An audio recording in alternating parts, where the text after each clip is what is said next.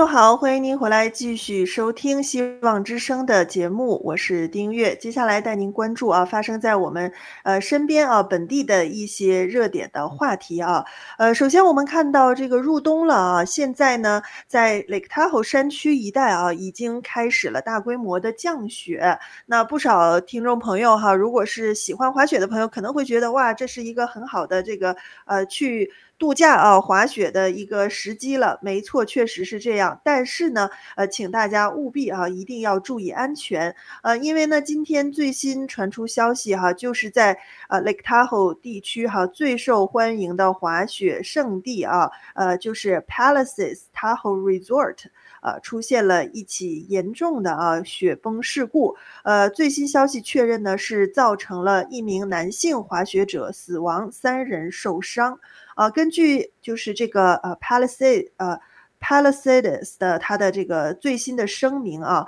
这个雪崩呢就发生在今天上午九点半，呃，发生了之后呢，相关的巡逻队呀、山地行动小组啊就开始搜救工作了，呃，然后呢，接下来的时间啊，还把这个滑雪度假村呢全部都关闭了啊，呃，但是呢。结果就很不幸啊，最终确认之后发生了这样的一个悲剧啊。呃，根据刚才所这个说的，今天下午早些时候的啊新闻发布会的一个情况，两个人当时是被困在这个雪崩大雪当中，另外两个人还被掩埋。那么被埋住的这两个人里面啊，后来就是呃外来的一位这个男性的滑雪者啊，呃还有另外一名游客，呃那个滑雪这个的其中一位这个男性滑雪者就不幸。呃，身亡了。然后另外一个游客，好在他是个轻伤，哈，暂时没有生命危险。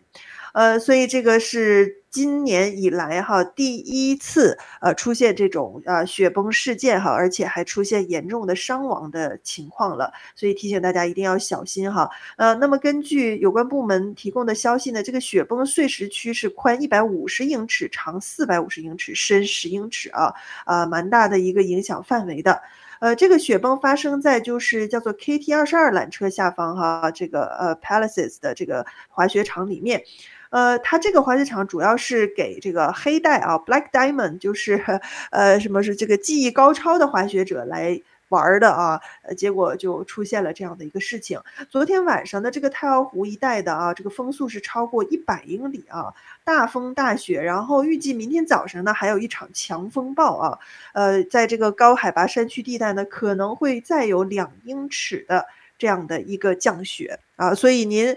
因为这个周末其实是个长周末嘛，马丁路德金日啊，呃，很多朋友可能提早请假，有的我据我知道就是明天周四有的就开始休假了哈。如果您是想要去 Lake Tahoe 的话，一定要看好天气哈，注意路况，呃，千万要小心啊，行车安全的问题。那么发生这个。就是事故的啊，这个就是呃 Palisades 的这个滑雪场呢，大家听起来可能有点陌生啊。它其实呢就 改名了，以前就是 Squaw Valley 啊，这个非常著名的呃这个叫做奥运会的曾经举办的一个滑雪地啊，就是奥运会滑雪项目曾经在 Squaw Valley 进行过，呃，在二零二一年才刚刚改名的啊，然后和旁边的那个比较小的滑雪场叫 Alpine Meadows 就合并了，然后。改名叫成了这个呃 Palaces，。有一年大概是两年还是三年前吧，呃，我我们我和家人去这个 Lake Tahoe 度假的时候呢，也是赶上了这个滑雪场雪崩，呃，然后呢，当时还是大雪封山，然后最后我们 受困了一个礼拜哈，呃，所以希望今年啊，大家去呃滑雪游玩的朋友呢，都不要出现这样的这个情况啊，所以看好天气。刚才丁月跟大家讲，明天早上有一个强风暴，那接下来的周末呢，您根据出行前呢。来再更好的啊去 check 一下到底这个情况是如何啊，希望各位呢都能够平平安安、快快乐乐、顺顺利利的啊度过接下来的这个长周末。好，那这就是首先跟大家来分享啊，因为这个可能跟大家接下来几天的出行行程是相关的。那另外呢，再来关注一下这个 Amazon 的裁员啊。呃，身在湾区硅谷啊，大家可能很多人都是科技业的了啊，那是不是有不少也是在以上的这几些大公司工作啊？呃，自从去年科技业的动荡大裁员规模以来，本来前一阵子说似乎平息了，但是最近这个苗头又重新烧起来了啊。Amazon 呢，今天是再次宣布说它要进行裁员，那主要裁的是这个 Prime Video。和 Alexa 部门的相关的一些这个员工啊。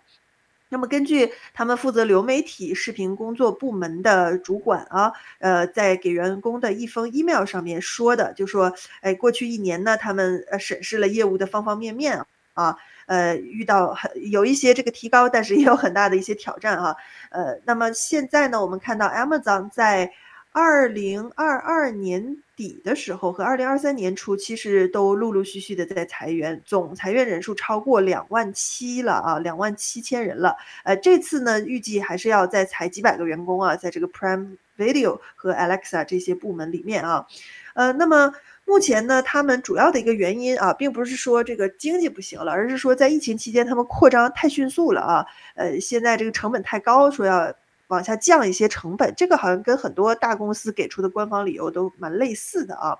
呃，那么从那个时候起，其实 Alex 呃，Amazon 已经解雇了就是声控 Alexa 助手部门，包括它的一些音乐部门的几百名员工啊。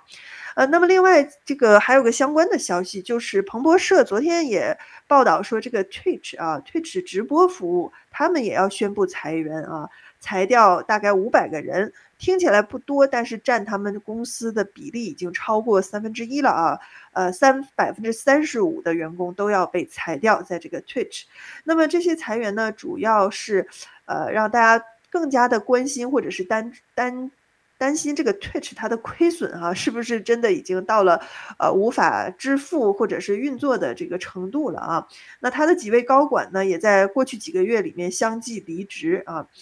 当然，以上谈到的就是这些科技公司，并不是目前或者最近唯一的两家这个裁员的公司啊。你像 Amazon，并不是就它一个，尤其是在视频流媒体这一个行业当中的很多公司，包括迪士尼啊、派拉蒙全球啊、华纳兄弟啊、呃，华纳兄弟这个这个呃 Discovery 啊，他们都在裁员啊。包括这个 Netflix，虽然没裁最近，可是他说也没有什么预算再去。呃，就是没有再增加它的内容预算了啊。